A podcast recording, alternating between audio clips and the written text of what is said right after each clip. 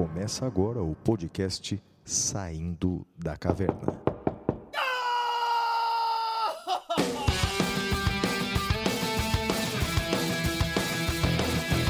Com Guilherme Madeira, Fala galera, sejam bem-vindos, sejam bem-vindas. Flávio Martins, Salve, salve galera, muito bem-vindos, muito bem-vindas a mais um episódio do Saindo da Caverna. Esse é o episódio 35, O Fim da Lava Jato. Antes da gente começar, Flávio, de eu passar para você, eu queria eh, já lançar uma polêmica. Como todo mundo já deve estar sabendo, amanhã, dia 10 de outubro, é meu aniversário. E eu ganhei um baita presente do professor Flávio Martins, que eu queria agradecer, iniciar agradecendo. E ele me revelou nesse presente aquilo que ele mais gosta, né? Ele me mandou uma camiseta do YouTube, camiseta muito legal. Flávio, obrigado. E tá aí, né? Flávio se rendendo ao YouTube. Flávio, É, Madeira, não é exatamente isso, viu, Madeira? Vou te contar a história na boa. Eu até postei isso no Twitter, não é? Eu estava numa das minhas exceções à minha quarentena domiciliar. Eu saí para dar uma volta, para ver umas lojinhas precisava comprar uma coisa. Por exemplo, agora a partir de outubro, é, tem uma confeitaria famosa de São Paulo que vende uma iguaria portuguesa, Ma- Madeira, que eu sou completamente apaixonado, chama Bolo Rei. hum, É, é- é um panetone versão portuguesa, resumindo bem, não é?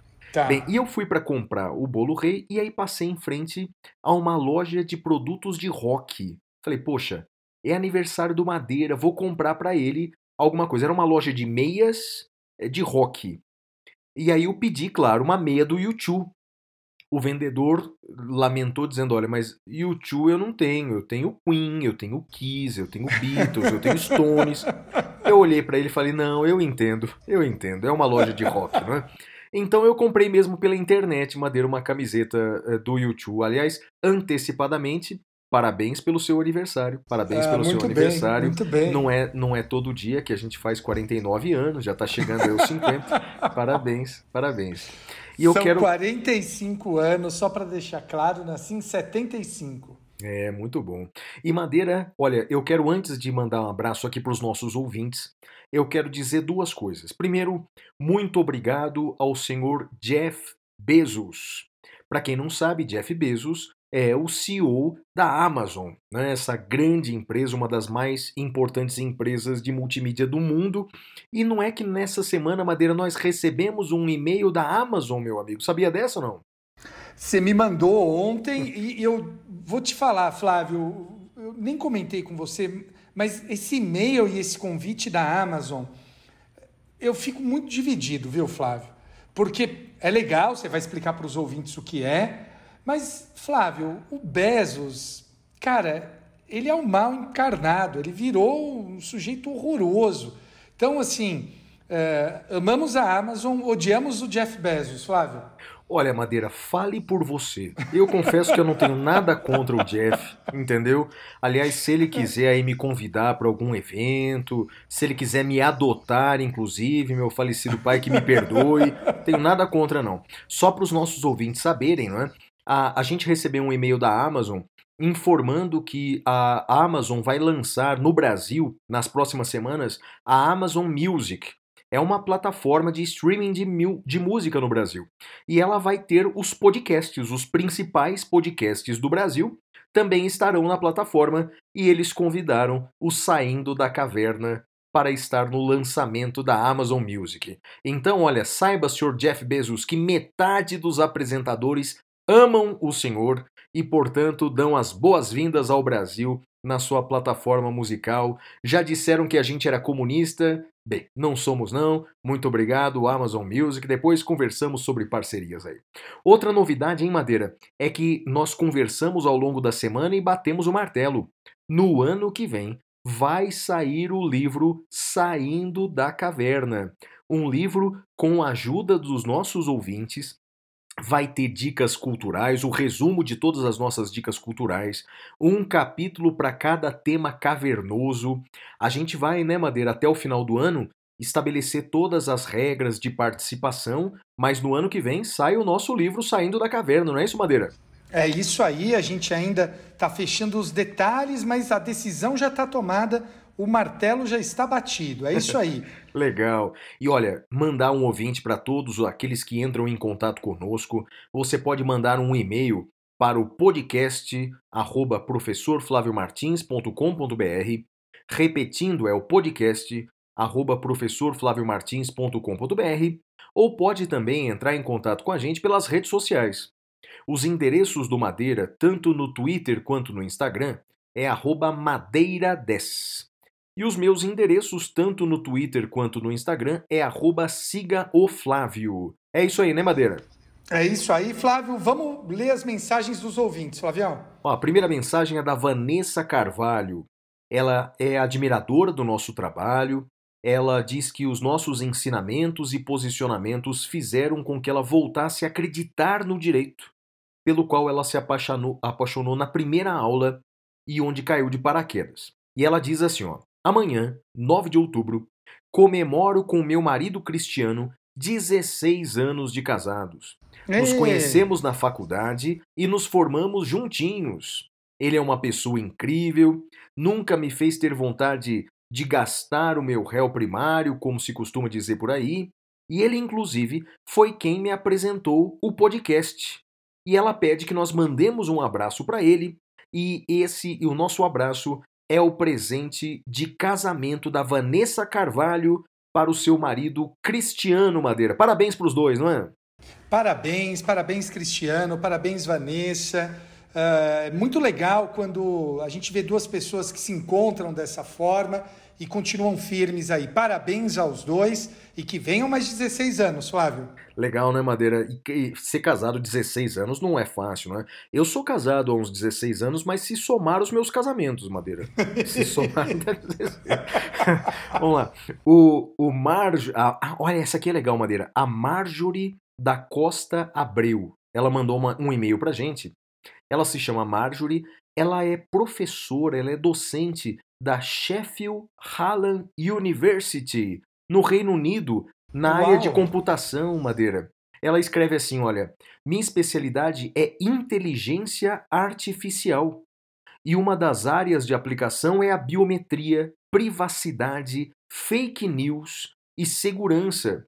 E por isso tenho engajado na Colab com alguns acadêmicos da área do direito, especialmente com a popularização, errada por sinal, da inteligência artificial. Ela ficou conhecendo a gente através do Vira Casacas, não é? é, é e, e, lá você indicou saindo da caverna, não é? Segundo ela, ela foi conferir nosso podcast, achou o máximo. Então, e ela se dispõe aqui a participar de um episódio futuro, Madeira, para falar sobre inteligência artificial. Olha que legal, Madeira, a gente tem ouvintes no mundo inteiro. Um grande abraço para Marjorie da Costa Abreu e aguarde o nosso contato. Um dia falaremos sobre inteligência artificial, não é, Madeira? Muito legal, um tema muito rico. É um dos temas que está na minha lista de leitura e de estudo para o ano que vem. Parabéns, muito legal. Olha, a próxima mensagem é muito legal também, é do Fabiano Lazarotti, lá de Ouro Preto, em Minas Gerais. Ele escreve assim: Sou ouvinte do Sensacional Saindo da Caverna desde o primeiro episódio e só tenho a agradecer e parabenizá-los pelo brilhante trabalho. Minhas quintas-feiras e agora sextas-feiras não são mais as mesmas depois do programa de vocês.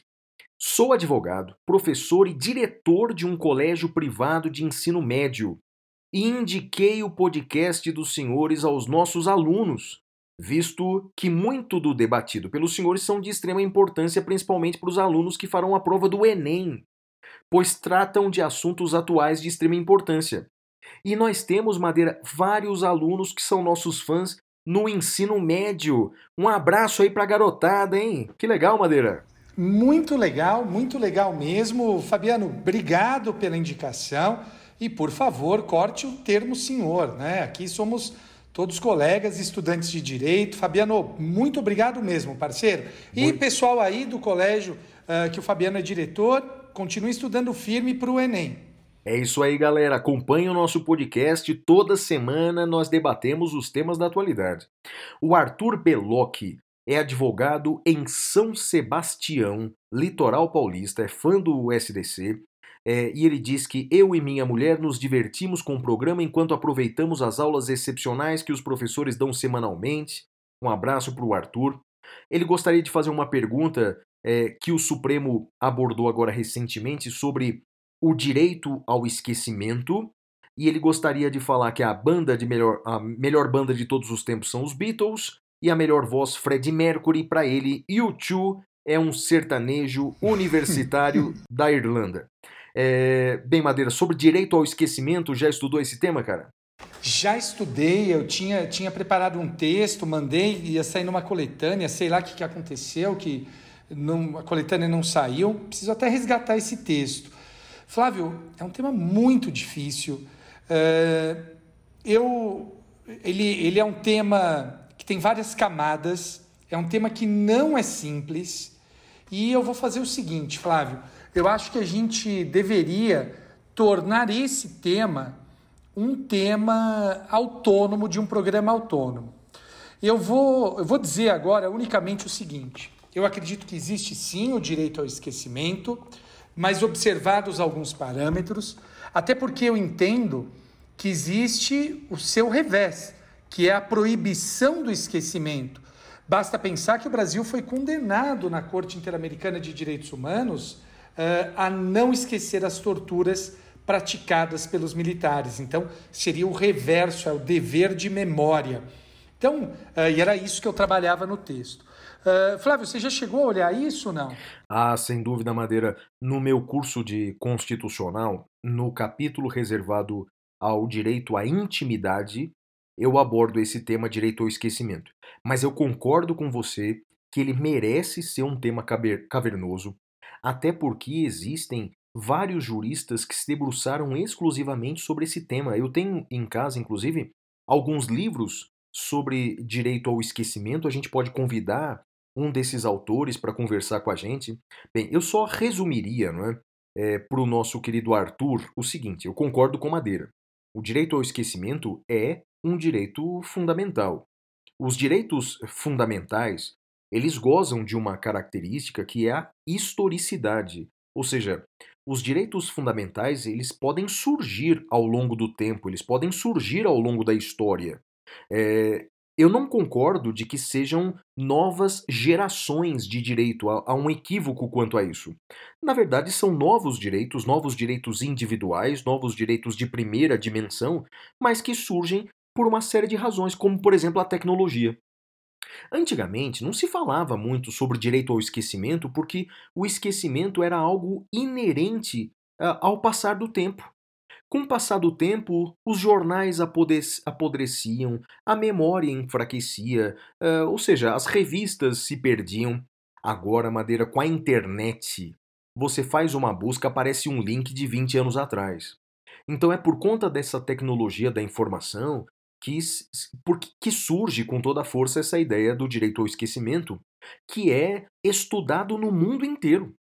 Eu me lembro que no ano passado eh, eu organizei um curso no Chile e a primeira palestra foi El Derecho al Olvido, ou seja, o direito ao esquecimento também é estudado no Chile e, na verdade, no mundo inteiro, não é? E eu concordo com você também.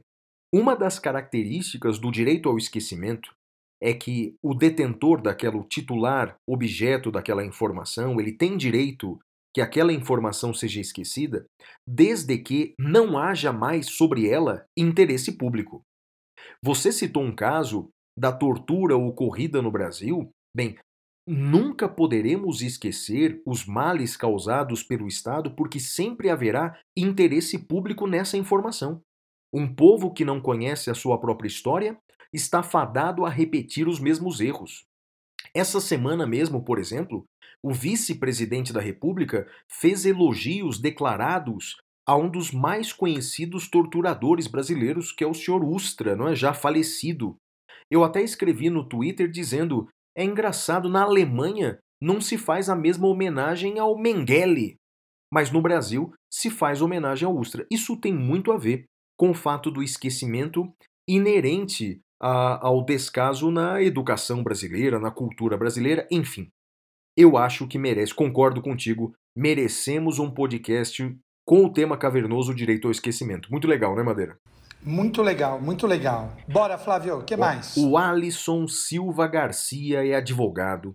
Ele atua na área criminal por influência do professor Madeira. Ele é nosso ex-aluno lá em 2010. Olha, Madeira, foi nosso aluno 10 anos atrás. E atualmente está fazendo a pós-graduação sua, Madeira, com você, Patrícia Vanzolini e Gustavo Junqueira. Diz que Show. está adorando, pede para vocês colocarem o material escrito, porque ele está printando tudo que vocês escrevem.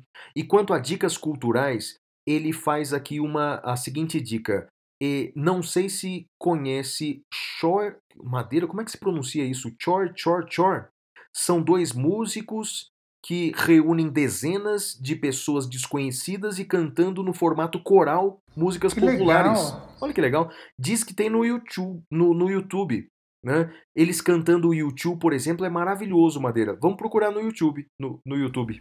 Vamos sim, muito, muito legal. Que interessante. Legal. O Joab Silva é estudante de direito, está no oitavo semestre, gosta de ouvir o Saindo da Caverna.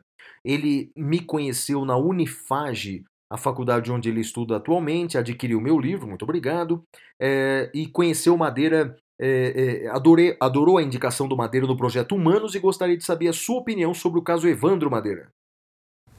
Ai, Flávio, eu tenho medo de dar minha opinião e dar spoiler para alguém. Então, vamos fazer o seguinte: eu vou dar minha opinião agora, e se você não quer ouvir a minha opinião, avance aí uns 15 segundos, 20 segundos, para não ter o spoiler. Bem, Joab, eu, eu acredito que eles foram torturados. Eu acho que eh, eh, as fitas demonstram claramente a tortura e também acho que fica claro em dizer que não foram eles. Porque se tivesse sido eles, eles não teriam eh, sofrido, não, não precisariam ter sofrido para inventar toda aquela história. Bastaria ter revelado a verdade. Então, não acredito que foram eles e acredito que eles foram torturados. Então, na minha opinião, eles são inocentes. Hum. Olha só, a Grazi Oliveira, ela, é, ela mora lá em Sinop, no Mato Grosso, que fica a 500 quilômetros da capital. É ouvinte desde o primeiro episódio e gostaria muito de ser mencionada na lista de vocês. Pronto, está sendo mencionada, Grazi. Ela indica para nós, Madeira, uma dica cultural, uma série russa chamada Cidade dos Mortos. Pelo amor de Deus, não vejam isso não. É mesmo, Olha baseada só. no best-seller de Anna Wagner, aborda um misterioso surto coletivo. Segundo ela, há algumas lições para a pandemia de Covid-19. Você já assistiu, Madeira? Onde é que assiste isso, cara? Cidade Flávio, dos Mortos? Eu comecei a ver ontem. Eu vi só o primeiro episódio. Olha, é muito legal, assim, é, é muito legal. Mas eh, eu vou te fazer um, um resumo, ah, ah, sem spoiler também. Tem um vírus que começa a circular pelo mundo, ah, mais especificamente na Rússia, e as pessoas começam a morrer. É um vírus altamente contagioso. E aí a Rússia entra em lockdown. Flávio, te parece alguma coisa? É, alguma coisa parece, mas me lembra alguma coisa, cara. Olha, a série é boa, mas eu falei, eu não vou ver isso agora no meio de uma pandemia. eh, vou deixar para ver isso depois. Então é, é igual querer ler o, o Dança da Morte do Stephen King agora no meio da pandemia. Eu recomendo que não façam, espere passar, mas a Grazi tem razão. É boa sim, é muito boa. Mas qual a plataforma, Madeira? Ah, tá na Netflix. Ah, legal. E olha, um abraço também pro Carlos Diogo, o Flávio Linhares, Cristiane Tavares, Igor Miller, Janaína Ferreira, Lucas Henrique, Jamile Ribeiro, Guilherme de Carvalho, Gustavo Volpato França, Luiz Helena Virgílio, Muri Piacin, Gabriel Rinaldi e para todos aqueles que entram em contato conosco, Madeira. É isso aí, vamos agora para o nosso primeiro bloco, que é o Notícias da Caverna. Até já.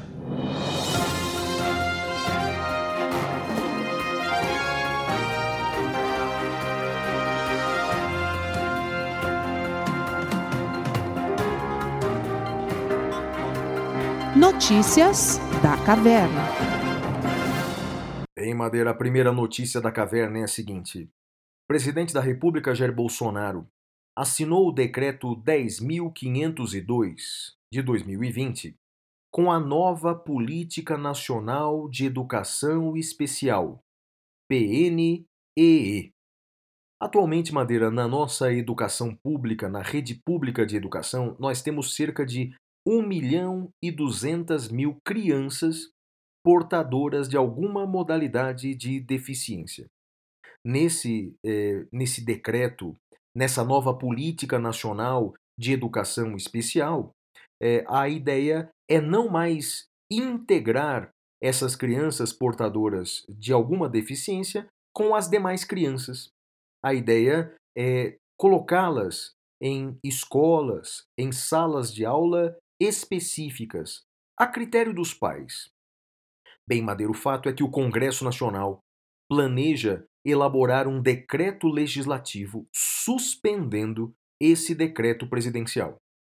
Para os senadores, essa política nacional de educação especial de separação das crianças portadoras de deficiência fere a Convenção da Organização das Nações Unidas sobre os Direitos das Pessoas com Deficiência e também fere, segundo eles, o Estatuto da Pessoa com Deficiência, conhecido no Brasil também como Lei Brasileira de Inclusão.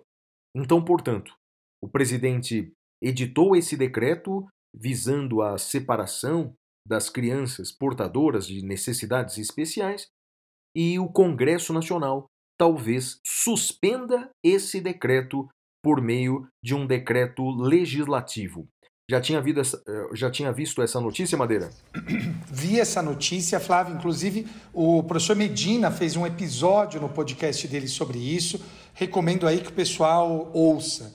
É, não há nada de inclusivo em você querer é, criar escolas específicas é, para essas crianças e adolescentes. É, é, considero um equívoco também, Flávio. Também considero um equívoco, Madeira. Também entendo que esse decreto fere a, a Convenção sobre os Direitos das Pessoas com Deficiência, que no Brasil essa convenção é uma das poucas que tem força de norma constitucional. Portanto, entendo que esse decreto viola os princípios constitucionais, porque de fato a inclusão dessas crianças é um dever da nossa sociedade. Alijá-las do convívio com as demais crianças fará mal não só para as crianças portadoras dessas deficiências, como também para as crianças, para as demais crianças. Exato. Porque elas precisam aprender a conviver, a conviver com essa sociedade, com essas pessoas. Isso as fará melhores. Então, portanto, eu torço, torço muito para que o Congresso Nacional faça um decreto legislativo suspendendo esse decreto presidencial.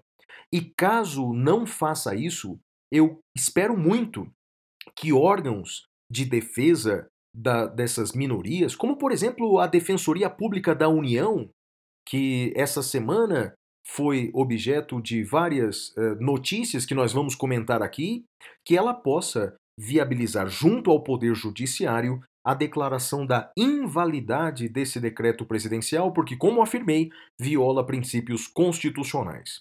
Madeira, qual sua notícia da caverna? Flávio, eu, trago uma notícia muito bacana do STJ. É, o Estatuto da Criança e do Adolescente ele proíbe que os ascendentes adotem os descendentes. É regra clara, está lá no artigo 42, parágrafo 1. No entanto, o STJ proferiu um julgado em que ele mitiga essa proibição. Já havia julgados antigos nesse sentido e ele reafirma. E o ouvinte, para o ouvinte entender, a regra é que o seu avô, a sua avó, não possa te adotar.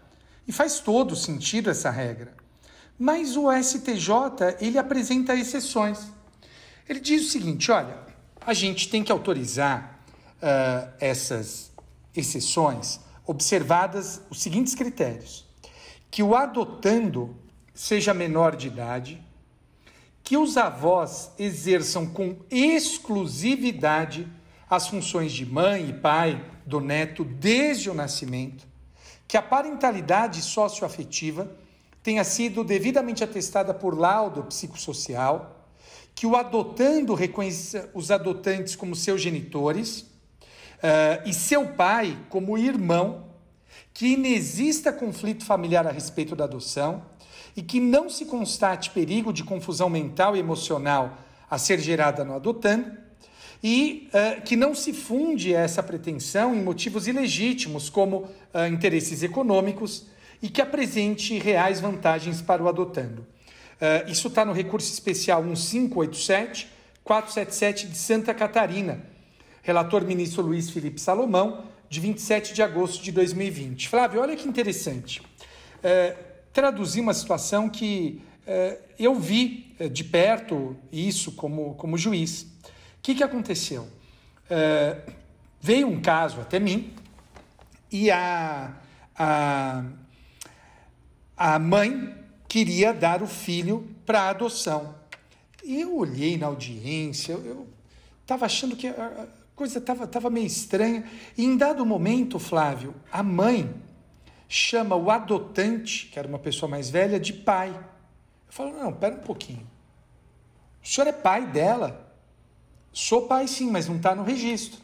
Eu falei, não, mas se o senhor é pai, o senhor não pode adotar, porque o Estatuto da Criança proíbe isso, da criança e do adolescente. E aí ele falou: Não, mas eu quero tomar conta dessa criança.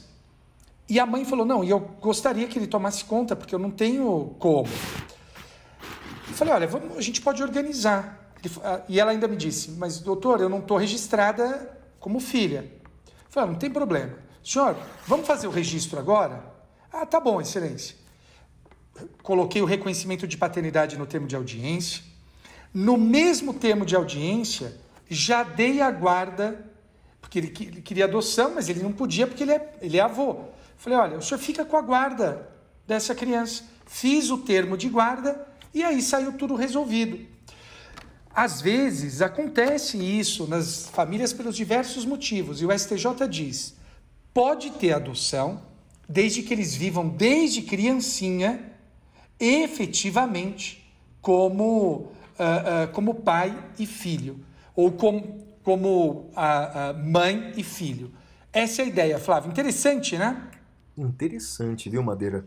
Estou é, vendo a notícia aqui no, no roteiro do nosso programa, mas isso, esses requisitos que o STJ fixou, não tem previsão legal, não é? Não, não tem previsão legal, Flávio. Não tem previsão legal. Interessante, interessante. Olha só, a minha próxima notícia é bastante polêmica, Madeira, mas todos devem ter acompanhado aí pela imprensa.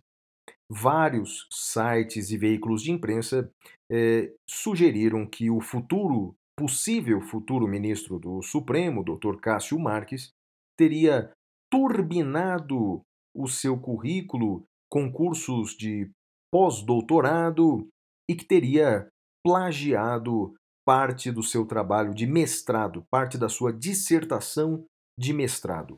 Bem, lembro os nossos ouvintes que isso não impedirá, né, não impediria ele de ser nomeado ministro do STF. Né? Os requisitos constitucionais, além de ser brasileiro nato, maior de 35 anos, é notável saber jurídico e reputação ilibada. Ele já ocupa o cargo de desembargador federal há alguns anos eh, e, portanto, quer dizer, notável saber jurídico é um conceito muito subjetivo. Eh, o fato de ter plagiado trechos de seu trabalho de mestrado ter turbinado seu currículo não é um impeditivo constitucional. Mas, Madeira, como nós temos aí muitos ouvintes que são ainda estudantes de direito, fica, portanto, o alerta, não é, Madeira? É, nunca minta é, no seu currículo, porque em tempos de tecnologia, a mentira tem perna curtíssima. É muito fácil hoje você verificar em qualquer universidade do mundo inteiro se a pessoa fez aquele curso, qual o nome daquele curso, qual o estágio daquele curso. Então, a mentira, quando descoberta, é muito pior. Outra coisa, não é? É, você não precisa de títulos para ser um bom jurista, para ser um bom profissional. A prova está aí com o ministro Celso de Mello, que está se aposentando agora e que está sendo aplaudido por todo o universo do direito e ele não tem mestrado, ele não tem doutorado, então, portanto, uh, o título pode ser muito importante na sua carreira, mas não é uma condição sine qua non para você ser um bom jurista, para você ser um bom profissional. Mas o que a gente diz é não minta. não minta. E uma coisa que eu sei que você concorda, não é? Mais do que o título, não é? É muito melhor o caminho na obtenção desse título. Eu sei que você é doutor em processo penal, Madeira, eu sou doutor em constitucional, e, e, e, e, isso demorou anos da nossa vida, né? Isso demorou anos de pesquisa, anos de estudo, e o título por si só é apenas um papel pendurado na parede. Na verdade, o que mostra quem nós somos é de fato a nossa trajetória.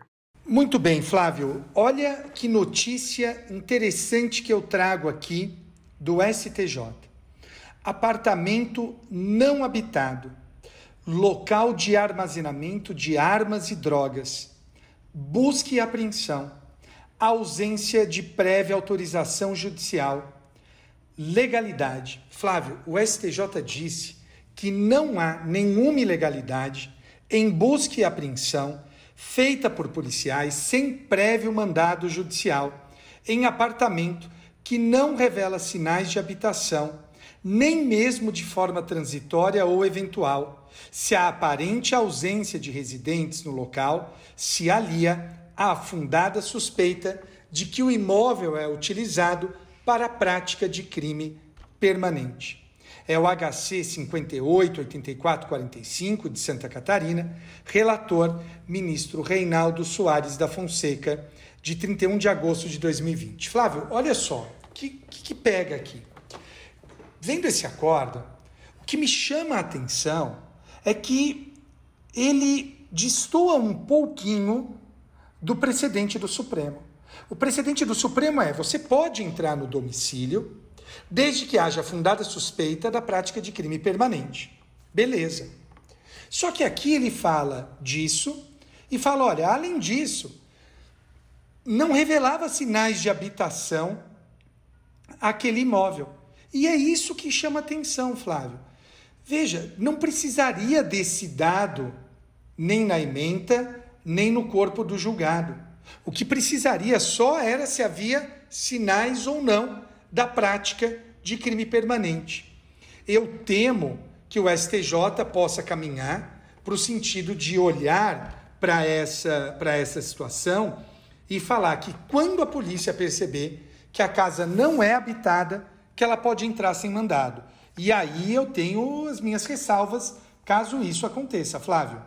Madeira interessante a questão, essa interessante, interessante essa questão de flagrante é, é, em crime permanente e busca domiciliar.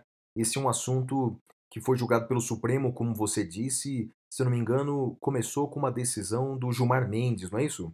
É isso mesmo, em repercussão geral. É, muito legal. Madeira, minha próxima notícia, que também é, apareceu em toda a imprensa essa semana, foi a seguinte: ó. ação da Defensoria Pública da União foi ajuizada contra o Magazine Luiza é, por conta daquela política de cotas que foi objeto, inclusive, de um podcast nosso, de um episódio nosso aqui. Né? O defensor público da União, Jovino Bento Júnior, classificou a medida da empresa, o Magazine Luiza, como, abre aspas, um marketing da lacração, fecha aspas. Ele pediu Madeira uma indenização de 10 milhões de reais como danos morais coletivos, Madeira. É bem verdade que no mesmo dia saiu uma nota da Defensoria Pública da União afirmando sobre a importância das políticas de cotas no Brasil. Bem, Madeira, eu não sei o seu ponto de vista. No meu ponto de vista, essa notícia me causou. É, o maior sentimento que causou em mim foi profunda tristeza, Madeira. Não foi nem indignação, não foi nem perplexidade, foi tristeza. Eu fiquei extremamente triste ao ver é, um defensor público da União né, que com certeza se esforçou para ocupar esse cargo público numa instituição que luta por aqueles que de fato mais precisam e ajuizar uma ação como essa. É, eu acho que essa medida que teve uma repercussão nacional, ela contribui exatamente para esse, esse abismo é, social, esse abismo racial que nós temos no Brasil, e com certeza nós caminhamos alguns anos para trás com os efeitos que podem ser gerados por essa ação do senhor Jovino Bento Júnior. Qual a sua opinião, Madeira? Esse caso tem várias, tem várias camadas aí que podem ser exploradas. Primeiro, é interessante que no mesmo dia a Defensoria Pública já soltou uma nota. Um grupo de trabalho dentro da Defensoria pediu para se habilitar nesta ação uh, uh, para ir justamente contra o autor da ação. E isso é interessante, né? vai levar, levantar uma discussão jurídica muito interessante. Afinal de contas, pode juridicamente a Defensoria da União ter duas atuações dentro de um mesmo processo, com dois núcleos diferentes. Então, isso, isso me parece muito interessante. Tem também um outro aspecto que é o seguinte: eu acho, Flávio, que uh, a internet ela, ela fez um, um grande favor para a sociedade, que foi desmistificar a figura do profissional do direito, notadamente do profissional de direito que passou em concurso público, como sendo uma pessoa de nível superior, uma pessoa uh, diferenciada. E a gente observa, vendo as postagens uh, de, de, de vários desses atores na internet, no Twitter, vendo ações como essa desse, desse defensor, que essas pessoas todas são fruto da sociedade. Esse autor dessa ação, Flávio, ele representa parcela expressiva da, da população. E não dá para a gente achar que juízes, promotores, delegados, defensores são diferentes do resto da sociedade. Eles, nós estamos olhando para um espelho e nós precisamos melhorar como sociedade. Então, logo melhoremos como sociedade, essas pessoas vão deixar de existir. É, e pelo amor de Deus, eu não estou justificando a conduta dele, muito pelo contrário, concordo. Já fizemos aqui dois episódios falando desse caso, a conduta dele é, é horrível, discordo totalmente, mas a gente não pode achar que isso é um caso isolado. A sociedade é assim, Flávio.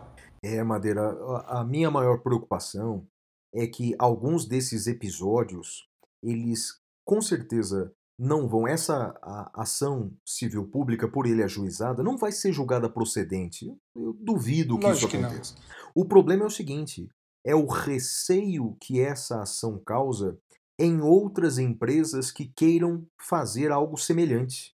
Então, Perfeito. Então, portanto, a mensagem que fica é: para você não ser processado, faz o seguinte: contrata os brancos de sempre.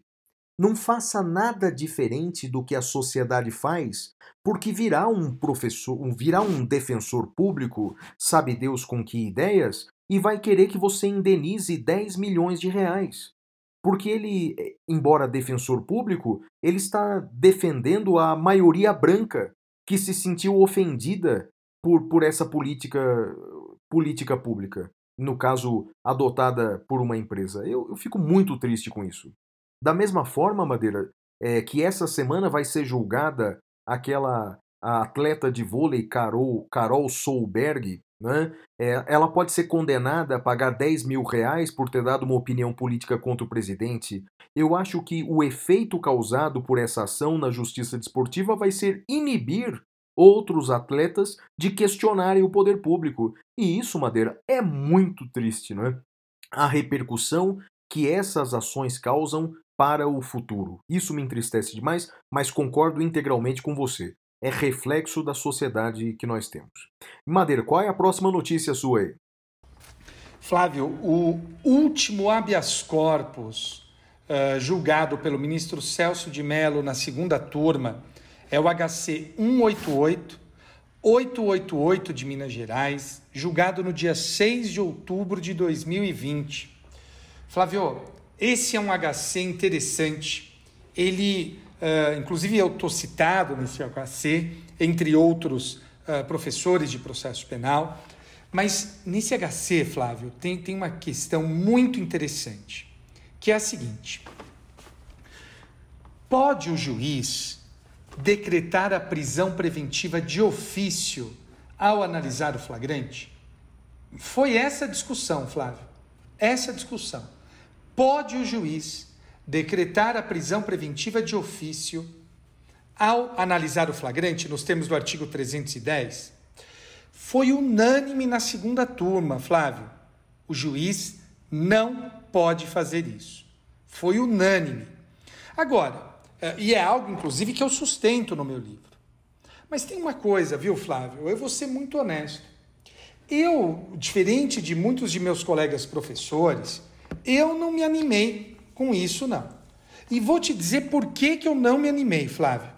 Eu não me animei porque eu temo que isso tenha sido mais uma deferência uh, por ser o último julgamento do, do ministro Celso de Mello, Sabe, eu acho que isso uh, uh, pode ser que não represente exatamente o que os ministros pensam. Eu espero estar errado, mas só o tempo vai dizer, Flávio.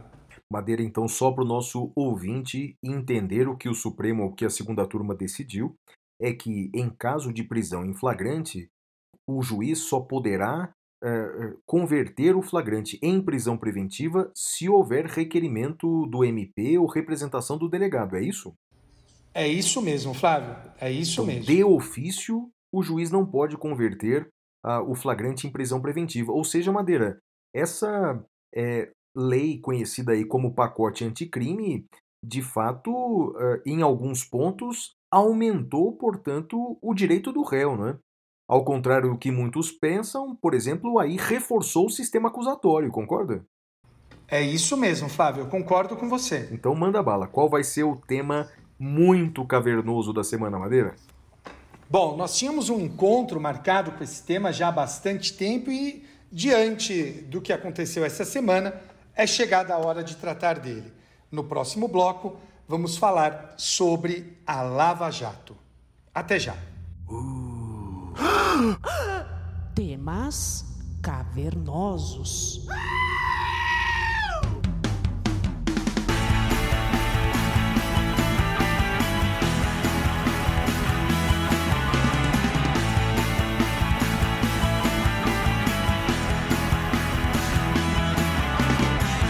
Meus queridos amigos, nesse episódio o tema cavernoso faz jus ao título, não é?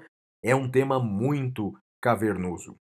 A Operação Lava Jato, ela já entrou para a história do Brasil, não apenas pelos seus aspectos jurídicos, mas por conta dos reflexos políticos que ela gerou.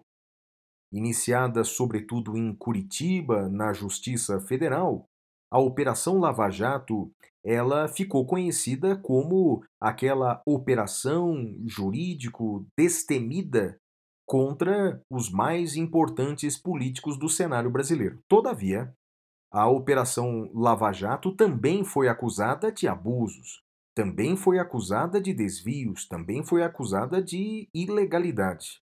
Talvez quem a capitaneou foi o ex-juiz federal, o ex-ministro Sérgio Moro, um personagem extremamente polêmico na justiça e na política brasileira.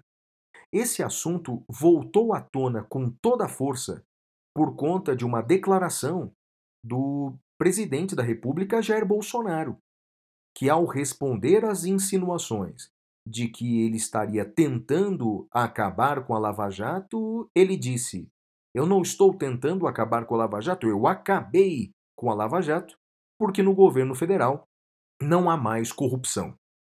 No dia seguinte, na live semanal, ele explicou o que ele quis dizer. Ele disse que a Lava Jato não vai acabar para governos estaduais ou municipais. Mas a Lava Jato acabou para o governo federal, já que não há mais corrupção. Bem, o Madeira é um dos mais brilhantes processualistas brasileiros, vai falar sobre os aspectos jurídicos da Operação Lava Jato, eventuais abusos. Bem, Madeira, a palavra é sua, meu amigo. Bem, vamos lá, Flavião. Vamos só fazer um, um resumo uh, histórico da Lava Jato e daí depois eu vou falar sobre temas jurídicos e depois sobre temas controversos uh, da Lava Jato. Então vamos lá. A Lava Jato, a origem dela é um inquérito que um ex-delegado de polícia, na época ele era delegado, Dr. Gerson Machado, em 2008, contra o doleiro Alberto Youssef. Esse inquérito é considerado o marco zero das investigações que identificaram que Alberto Youssef operava às sombras após a delação no escândalo do Banestado. O escândalo Banestado foi julgado pelo Sérgio Moro também e foi fruto aí de, de vários questionamentos. Não deu muito certo esse, esse julgamento dele. Mas o fato é que uma investigação de lavagem de dinheiro do ex-deputado federal José Janene no escândalo do mensalão, ela antecedeu a Operação Lava Jato. O empresário Hermes Magnus, proprietário da Dunel Indústria e Comércio, ele denunciou a lavagem de dinheiro por operadores do esquema, inclusive Janene, e informou que o doleiro Alberto Youssef voltara a operar. A Polícia Federal investigou, iniciou a investigação em 2009 e, ao deflagrar a operação em 2013, a batizou de Operação Miqueias. Uh, depois disso, a coisa foi indo, foi indo, e a gente sabe tudo aquilo que aconteceu. Mas o fato é que, em um brevíssimo resumo, esse é o início da Lava Jato. Como temas jurídicos da Lava Jato, eu uh, destaco três, Flávio. Primeiro, condução coercitiva. A Lava Jato, ela era useira e vezeira, ou seja, fazia com muita frequência condução coercitiva, porque isso era algo absolutamente comum na Justiça Federal. Se determinava a condução coercitiva para aí então fazer um interrogatório. E pior, Flávio, à época, o Supremo ainda não havia proibido a condução coercitiva. Não havia essa proibição. Mas é, o que, que o, o, pessoal, o que, que o Moro fazia uh, naquela tabelinha que ele tinha com o Ministério Público? Ele não intimava o réu. A lei dizia assim: se o réu não atender a intimação, pode ser determinada a sua condução coercitiva. O pressuposto, Flávio, era que não houvesse a, uh, uh, o atendimento a uma intimação prévia. E o Moro ignorava isso. E a Lava Jato se valeu muito disso. Qual que foi a consequência? Posteriormente, o Supremo Tribunal Federal reconheceu que não pode haver condução coercitiva para fins de interrogatório. Ora, se o interrogatório é um meio de defesa, e ele é mesmo um meio de defesa, não pode haver esse tipo de eh, condução coercitiva. Eu até, Flávio, sendo, sendo muito honesto, eu entendo que existe uma possibilidade ainda de condução coercitiva do réu, uh, que é para fins de identificação criminal e reconhecimento. O Supremo não entrou exatamente nesse ponto, mas para fins de interrogatório não pode. Flávio, até agora, quer falar alguma coisa sobre condução coercitiva? Sim, Madeira, que você disse a resposta que o STF deu, não é? A essa, a essa condução coercitiva sem prévia intimação, ou a condução coercitiva para interrogatório, não é? O Congresso também respondeu e transformou essa conduta em crime, não é? Verdade. Conduzir coercitivamente sem intimação ou desrespeitando os requisitos legais é crime de abuso de autoridade, não é? Então, portanto, podemos dizer que houve uma resposta tanto do Judiciário quanto do Congresso Nacional a essa condução coercitiva. O argumento que se usava, não é, Madeira? É que conduzindo coercitivamente sem prévia intimação, nós pegamos a pessoa de surpresa. Pegamos de surpresa, a pessoa não se consulta previamente com o advogado, não tem tempo de estabelecer aí o seu critério de defesa, mas isso, Madeira, isso é sistema inquisitivo, não é? Quer dizer, Total. isso é desrespeitar os requisitos mínimos da lei. Então, portanto, é aquela coisa, não é? É o Aires Brito, ex-ministro do Supremo, é, ele disse uma frase incrível, no auge da, da Lava Jato, ele disse: Olha, é, nós temos que, para combater a ilegalidade, nós temos que respeitar a lei. Se nós desrespeitamos a lei sob o argumento de que estamos a combater a ilegalidade, nós não conseguimos mais diferenciar quem é o bandido, quem é o mocinho. Porque no final das contas está todo mundo desrespeitando a lei, não é? Mas vamos lá, Madeira, segue o barco aí. Só sobre isso que você acabou de dizer, eu me lembro de uma charge do filho conversando com o pai, acho que eu já comentei dessa charge aqui, que diz assim, né, o filho vira para o pai, pai, e se nós matássemos todos os bandidos?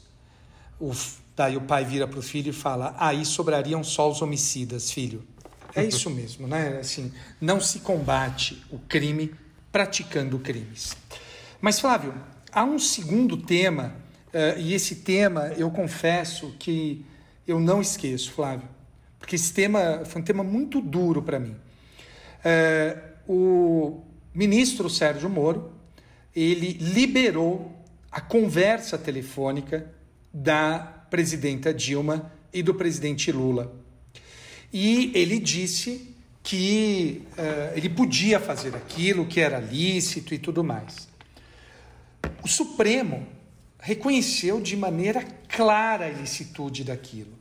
E aí eu gostaria de chamar a atenção para vocês de como uh, funciona o modo, uh, o modo falso, por assim dizer, ou o modo insincero, melhor dizendo. À época, o ministro Sérgio Moro mandou um ofício para o Supremo Tribunal Federal pedindo as famosas escusas, né? Ele pediu escusas por ter feito isso. Uh, e depois ele disse que não se arrependeu. Ou seja, quando estava com processo, com risco de processo administrativo e tudo mais, a pessoa vira um cordeiro, né? Ela pede desculpa, pede escusas, até com palavras bonitas. Mas, superado o risco, a pessoa mostra a sua real natureza. Então, o fato, Flávio, é que uh, isso foi algo que eu nem considero controverso, porque não pode, é pacífico que não pode. Uh, o ministro Marco Aurélio, à época, até disse que havia um crime no artigo 10 da Lei 9296, embora uh, não tenha sido punido por esse crime, nem mesmo administrativamente, Flávio, até porque ele saiu antes da magistratura. É, Madeira, esse é um dos episódios realmente mais impactantes na história recente do Brasil, não é? Porque aquela liberação do áudio para a imprensa é, seguramente mudou o rumo das eleições. Primeiro, Madeira, que o, o conteúdo é, daquela gravação era muito triste, não é? Você realmente ver ali que Só a um detalhe, tentativa... Flávio, Diga, perdão. Madeira. A, a série de, de pesquisas feitas, de reportagens feitas pelo The Intercept, a Vaza Jato, mostrou inclusive que foi manipulado aquele, aquele diálogo, tá? Uh, o que foi liberado foi manipulado. É então, mesmo? É, você não chegou a ver isso? isso? É, Não, teve isso também? na verdade, ficou claro que o, por aquele diálogo, uh, pelo diálogo verdadeiro, que o Lula não estava indo para tentar pegar o foro privilegiado. Ficou claro que o Lula estava indo para. Uh, o presidente Lula estava indo para tentar salvar o governo da presidenta Dilma. Então foi manipulado ali também isso, Flávio. É, Madeira, o, o, é aquilo que eu falei no comentário anterior, não é? A condução coercitiva sem prévia intimação era uma ilegalidade. É, divulgar áudios da interceptação telefônica, é, nesse caso, é, quando já não tinha mais autorização judicial, é uma outra ilegalidade. E o pior, é mais do que ilegalidade qualquer, não é, Madeira? Aí já era crime antes, não é? A lei de interceptação telefônica, ela já determina que é crime é, divulgar é, o áudio da interceptação. É bem verdade que o, o, o ex-juiz à época ele afirmou que o povo precisa saber o que acontece nos bastidores da política e, portanto, levanto o sigilo da gravação. Ocorre que levantar o sigilo da, da gravação significa permitir que as partes tenham acesso e não que a Globo tenha acesso, né? Então, portanto, é muito diferente, né? Então, aquela conduta é, era uma conduta realmente é, ilegal e, e, e, inclusive, viola a, a lei penal, a lei da interceptação telefônica. Então, bem, Madeira, muitos excessos foram praticados. Tem mais algum aí ou não? Tem um outro tema jurídico que eu gostaria de destacar, e esse é algo que a gente ainda precisa uh, de um maior distanciamento. Uh, a Lava Jato ela usou muito de colaboração premiada. E aqui, Flávio, sobre essa questão da colaboração premiada, ela até então ela era meio esquecida no nosso sistema. E ela ganha um protagonismo enorme com a Lava Jato. Uh, há acusações contra o pessoal da Lava Jato de que teria havido uh, a colaboração premiada com prisões preventivas forçadas. E, e, eu confesso que aqui eu tenho, eu tenho minhas dúvidas, Flávio. Há autores, como o professor Gustavo Badaró, que sustentam que não poderia haver colaboração premiada se a pessoa tivesse presa. Eu não concordo com essa, com essa restrição. Uh, acho que a prisão deve ser analisada de uma maneira autônoma em relação à colaboração. Então, não, não, não faço essa vinculação. Uh, então, o problema, a meu ver, é o juiz que decreta a prisão para forçar a colaboração. Mas o simples fato da pessoa estar uh, presa, a meu ver, não impede a colaboração. Flávio. Entendi, Madeira. Outro tema interessante. E aí, Madeira, no final das contas, fala aí para nós, o, qual o resumo que você faz da Lava Jato? Quais são os temas controversos que você extrai da Operação Lava Jato, Madeira? Antes de falar dos temas controversos, uh, quero deixar claro que não há dúvida de que, olhando né, para Lava Jato, que ela promoveu uh, um desmonte numa organização criminosa. Isso não há dúvida. Acho que negar isso, ninguém negaria. Só que ficam alguns questionamentos muito importantes. E curiosamente, Flávio, esses questionamentos não são feitos pelo, pelo mundo jurídico. O mundo jurídico tolera esses questionamentos que eu vou apresentar. Esses questionamentos vêm mais de ordem do pessoal das ciências sociais. Então, primeira coisa, o uso da propaganda por promotores de, por procuradores da República. Você lembra que teve um procurador que pagou do bolso dele um outdoor elogiando a Lava Jato lá na própria Curitiba, Flávio? Esse procurador está agora respondendo a processo no, no CNMP, não sei se já, já se encerrou, mas no mundo jurídico, as pessoas acham normal. É como se eu colocasse um, um outdoor aqui na frente do João Mendes, dando os parabéns a mim. Né? Isso é completamente inadequado. E isso se liga à manipulação da opinião pública, né, Flávio? O ministro Sérgio Moro, ele, é, em dos poucos textos que ele cometeu, ele dizia que deveria ser usada a opinião pública uh, para as operações, nos mesmos moldes da Itália. E aí houve manipulação, e eu provo a manipulação. Quando se fala a expressão prisão em segunda instância, todo mundo sabe o que é. Só que o tema não é esse. O tema é prisão automática em segunda instância. Ninguém nega a possibilidade de prisão em segunda instância. Então houve aí um pacto da chamada imprensa lavajatista com a Lava Jato para manipular, um pacto que beneficiava ambos, né? A imprensa lavajatista tinha informações privilegiadas e uh, essas informações eram repassadas pelos procuradores da Lava Jato, segundo uh, a gente viu de novo naquela reportagem do Intercept, né, aquelas relações da imprensa com uh, os procuradores, tinham acesso aí a jornalistas famosos, jornalistas uh, de importantes canais de comunicação. além disso, nós temos também, e isso de novo né, ficou mostrado no Intercept, as relações próximas entre promotores e juiz. Flávio, eu vi, todo juiz que eu via dizendo que era comum aquela troca de mensagens que tinha entre o Deltan e o Moro, eu perguntava para o juiz: você discute aquilo uh, no WhatsApp com seus promotores? Você discute aquilo daquele jeito com o advogado no WhatsApp? Não, eu não. Ah, então não diga que é normal. Flávio, eu não encontrei um juiz que dissesse que fazia aquilo. Se eu não encontrei um juiz, e por outro lado, os juízes dizem que é normal aquilo lá, nós temos aí uma dissonância cognitiva. Não é normal.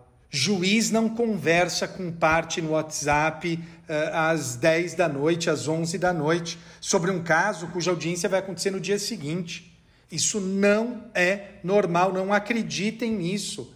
Eu não conheço juiz que faça isso, que fique discutindo o caso, que vai julgar no dia seguinte pelo WhatsApp com uma das partes. Isso é errado.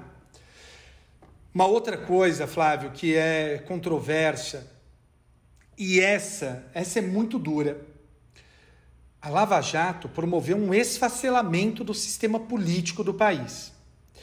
E ela fez uma escolha que, que fica muito clara. Ela escolheu punir os corruptos e não punir os corruptores. Basta você pensar que o, o, o Alberto Youssef, né, um dos grandes corruptores, ele foi agraciado com colaboração premiada. Então, eu questiono essas escolhas da Lava Jato. É uma escolha difícil, Flávio, é uma escolha difícil.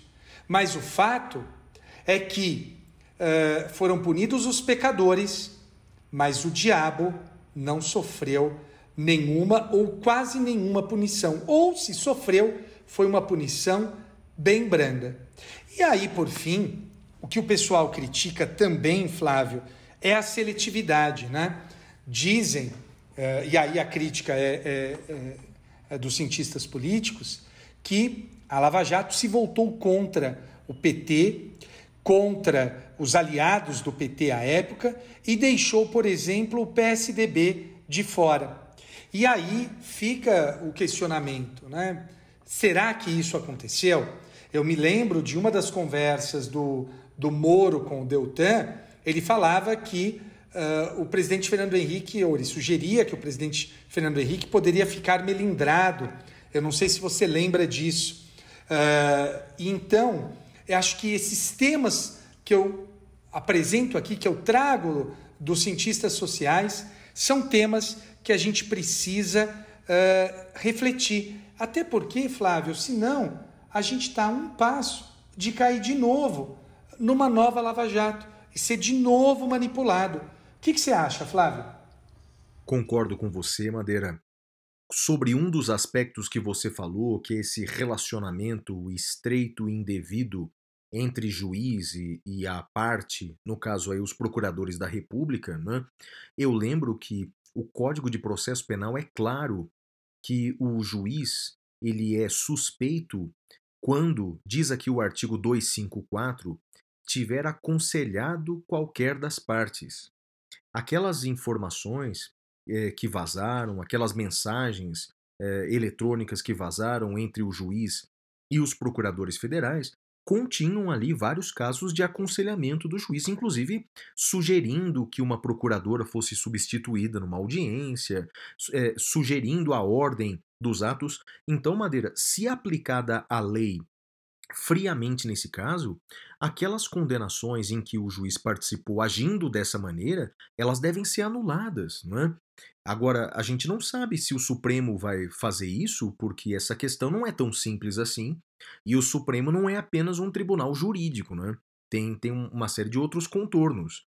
Mas você concorda que aquelas provas podem, ainda que ilícitas, ainda que obtidas ilicitamente, podem beneficiar os réus, anulando eventuais condenações, Madeira? Olha, eu, eu acho que não pode ser usado, acho que tem que anular, e aí vale um alerta para quem nos ouve e não é do direito. É muito comum dizer assim, não, mas uh, o TRF manteve a condenação, o STJ também, então não tem problema. Olha, não é eleição. Não é eleição, tipo, ah, eu elimino um dos votos, mas ainda tem dois votos contra. Não é eleição, não funciona assim. O devido processo legal, nas democracias liberais, funciona assim. Você tem direito a um juiz independente. Você tem direito a um tribunal independente. Não diz que você tem direito a alguém independente ou a pelo menos a última instância independente. Não é isso. Não é isso que está escrito na ideia do juiz natural e do juiz imparcial. Então é muito importante que se tenha claro isso, Flávio. E Madeira, uma última pergunta. O presidente essa semana ele disse: "Eu acabei com a Lava Jato". Queria saber a sua opinião. É, acabou mesmo, Madeira? Ou, ou a Lava Jato é, parece que realmente acabou? O que, que você acha? Ah, Flávio, é, é tão difícil. E eu digo que é difícil fazer uma avaliação dessa por conta das minhas limitações pelo, pelo CNJ. Então, então deixa comigo. Eu então. vou me então abster deixa... de comentar. tá bom, então eu vou dizer o seguinte, não é? é bem, é, acabar com uma operação do Ministério Público Federal não é, em tese, uma responsabilidade do presidente, não é? Parece que o Aras fez um pronunciamento, o Aras é o Procurador-Geral da República, dizendo isso. Quem acaba com a Lava Jato sou eu quem acaba com a Lava Jato não é o presidente da República. Mas o fato é que, nos últimos dois anos, o presidente da República tomou algumas ações que podem não acabar imediatamente com a Lava Jato, mas a enfraqueceram enormemente. É? A Lava Jato hoje é apenas uma sombra do que ela foi no passado. Haja vista que, por exemplo, muitos procuradores é, da República se demitiram, entre aspas, quer dizer, saíram dessa operação. Eu quero fazer dois destaques aqui de duas ações que foram decisivas para o enfraquecimento da Lava Jato. A mudança do COAF, o Conselho de Controle de Atividades Financeiras. É? Houve um esvaziamento do COAF, que só para lembrar, não é? o COAF é um dos órgãos uh, federais responsáveis por examinar as transações financeiras que circulam pelos bancos quando há suspeita de lavagem de dinheiro. Foi o COAF, por exemplo, que eh, descobriu, acabou descobrindo aquelas operações de rachadinha na Assembleia Legislativa do Rio de Janeiro, que acabou dando ensejo à investigação sobre o meu xará, o Flávio Bolsonaro.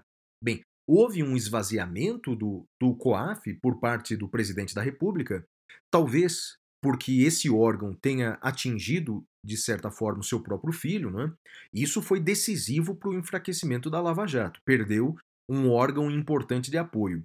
Mas seguramente a nomeação do Procurador-Geral da República, o Aras, que eh, agiu, portanto, de forma devida ou indevida não, não importa agora, mas agiu de forma a esvaziar os poderes eh, da Lava Jato, sobretudo do grupo de Curitiba. Então, que houve um esvaziamento da operação, não há dúvida. É, que esse esvaziamento foi aplaudido por grande parte dos políticos investigados, não há dúvida. É, surpreendentemente, essa semana, Renan Calheiros fez uma declaração homenageando o presidente é, para evitar que, que, segundo ele, esvaziou essa ação policialesca contra a classe política. A, a minha mensagem final, Madeira, nesse assunto tão sensível, é que nós não podemos não é, abrir mão é, de perseguir, de processar a corrupção no Brasil, que é, de fato, um mal histórico que assola o nosso país. Não, é? não há dúvida, nós temos tantos problemas sociais sensíveis e não podemos, de forma alguma, não podemos tolerar a corrupção. Todavia, a forma de combater a corrupção no Estado de Direito é através da lei. é através dos requisitos legais. Você já disse num outro episódio, não é? É, no seu destaque negativo, que há pessoas que se acham maiores do que as instituições, não é? E tentam brilhar mais do que as instituições. Não, nós na verdade temos que fortalecer as instituições, porque com instituições fortes e democráticas e usando a lei, a gente vai conseguir combater não só a corrupção, como todos os outros males, não é?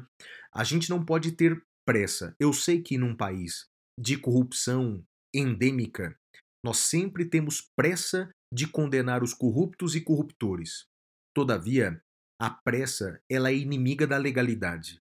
Temos que agir conforme a lei para punir aqueles que transgridem a lei. E aí, Madeira, suas conclusões sobre esse caso tão polêmico? Eu espero que a gente aprenda com tudo isso que aconteceu que para que as pessoas sejam punidas é importante obedecer ao devido processo legal. Por pior que seja o crime, eh, nós não podemos atropelar as garantias. Quem atropela as garantias é que causa impunidade. Não são as garantias as causas da impunidade, mas quem desrespeita as garantias. Flávio. Muito bem, Madeira. Diante desse cenário, pode apresentar o próximo bloco. Qual vai ser? Com isso, vamos para o próximo bloco, que é o Pintura Rupestre. Até já!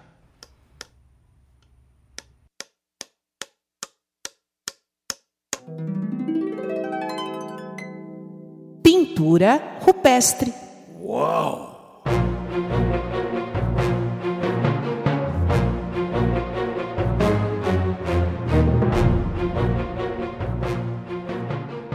Bem, Madeira, a minha dica cultural dessa semana é uma dica musical. Eu vou indicar para os nossos ouvintes, Madeira, aquela que, na minha opinião, é a música instrumental mais bonita da música brasileira. Você já ouviu falar, Madeira, de Renato Borghetti? Claro!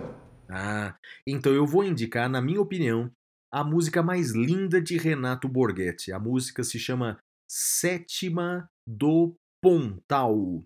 Sétima do Pontal. E em especial, Madeira tem aí nesses serviços de streaming todos, Apple Music, Spotify, tem uma versão da Sétima do Pontal tocada por Renato Borghetti. Para quem não sabe, Renato Borghetti é um músico gaúcho que lá no sul é chamado de gaiteiro. Aqui no sudeste nós chamaríamos de sanfoneiro, mas lá é gaita, é o gaiteiro Renato Borghetti, e, e numa, essa canção ele toca com aquele violonista Yamandu Costa. Sim, sim. Que coisa linda. Então, ó, procurem. Sétima do Pontal, interpretada por Renato Borghetti, que é o autor da canção instrumental, junto com Yamandu Costa. Na minha opinião, Madeira, as minhas duas músicas instrumentais preferidas, não sei se já pensou sobre isso, as músicas brasileiras instrumentais. Eu diria que é Sétima do Pontal, de Renato Borghetti, e Trenzinho Caipira, de Vila Lobos. Já ouviu o Trenzinho Caipira? Já ouvi. Essa que você mencionou em primeiro lugar eu não ouvi, mas o Trenzinho Caipira sim. É, eu gosto muito de Bicho de Sete Cabeças, Flávio, tanto na versão instrumental quanto na versão musicada. Você já ouviu? Já na musicada, sim. Quem que é o autor, hein? É o Geraldo Azevedo. Geraldo Azevedo, isso é verdade, a música é ótima mesmo, tem razão. Geraldo Azevedo, claro. Muito boa. Muito boa, muito boa. Então, sim, é uma das que eu penso que talvez entraria, mas eu, eu preciso refletir com maior vagar. Ó, ouça a sétima do Pontal Madeira, uma sugestão. Tomando alguma coisa, tomando um vinho, refletindo sobre a vida, um vinho ou cerveja, você escolhe, refletindo sobre. É uma das coisas mais lindas que existem sétima do Pontal. E Combinado. a sua dica, Madeira? E a sua dica? Bom, eu acho que eu já tinha dito a minha eh, sobre essa dica antes, mas é que eu terminei de ver essa semana. Enola Holmes, Flávio. Tá na Netflix, é super legal, uh, lembra a, a, a, o Enigma da Pirâmide do Sherlock Holmes. Olha, recomendo. Eu acho que eu já tinha falado, não tinha? Eu não lembro não, Madeira. Enola Holmes. É um filme ou uma série? É um filme sobre a irmã do Sherlock Holmes, que é Enola Holmes. Hum, interessante. Eu não me lembro se no, no, na obra escrita o Sherlock Holmes tinha irmã, você lembra? Acho que não tem. Acho que na obra escrita não. Só tem Inventaram na. agora. Inventaram agora. Ah, legal, vou, vou assistir, vou assistir esse filme, Madeira. Vale a pena então? Vale muito a pena, é super divertido e a atriz é aquela Millie. Oh meu Deus, fugiu. É a que faz o. o... Nossa, hoje sou eu, Flávio. É, é, é a que faz Stranger Things, Millie Bobby Brown, é sei. isso? Aquela menina do Stranger Things, é? Isso, isso. Acho que é Millie Bobby Brown que ela chama. Que legal, que legal. Eu não. Deixa eu olhar aqui no Google. Acho que é Millie Bobby Brown. É isso mesmo, Millie Bobby Brown, Flávio. Ah, que legal, eu vou assistir mesmo, Madeira. Um Eu acho tão legal esses de semana. nomes, né? Legal, legal, show de bola. Diante desse cenário, então, vamos ao último bloco do programa, em que damos os destaques positivos e negativos. Vamos ao prêmio Capitão Caverna. É a hora do prêmio Capitão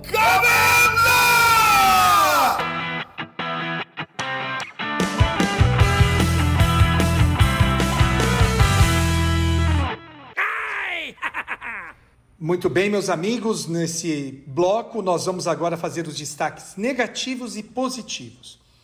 Flávio, meu destaque negativo, né, considerando aí eh, as ações, eh, ação civil pública que você mencionou, né, da- da- do defensor público, eu já tinha dito isso na semana passada, pois digo novamente: quem se considera mais importante que o todo, Flávio? A pessoa não pode se considerar mais importante que o todo, ela precisa lembrar que ela faz parte de algo maior e que as suas ações refletem sobre o todo, Flávio.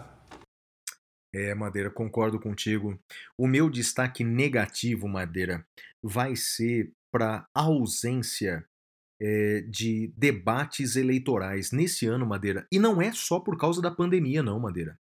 Nesse ano, quase que não haverá debates eleitorais no Brasil.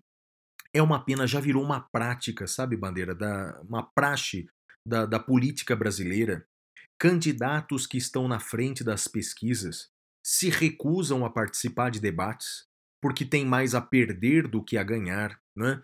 E, e, e dessa vez, por você ter uma ideia, Madeira, quase não mais haverá debates para prefeituras aí, por exemplo, de São Paulo, Rio de Janeiro, Recife, quase não haverá debates eleitorais.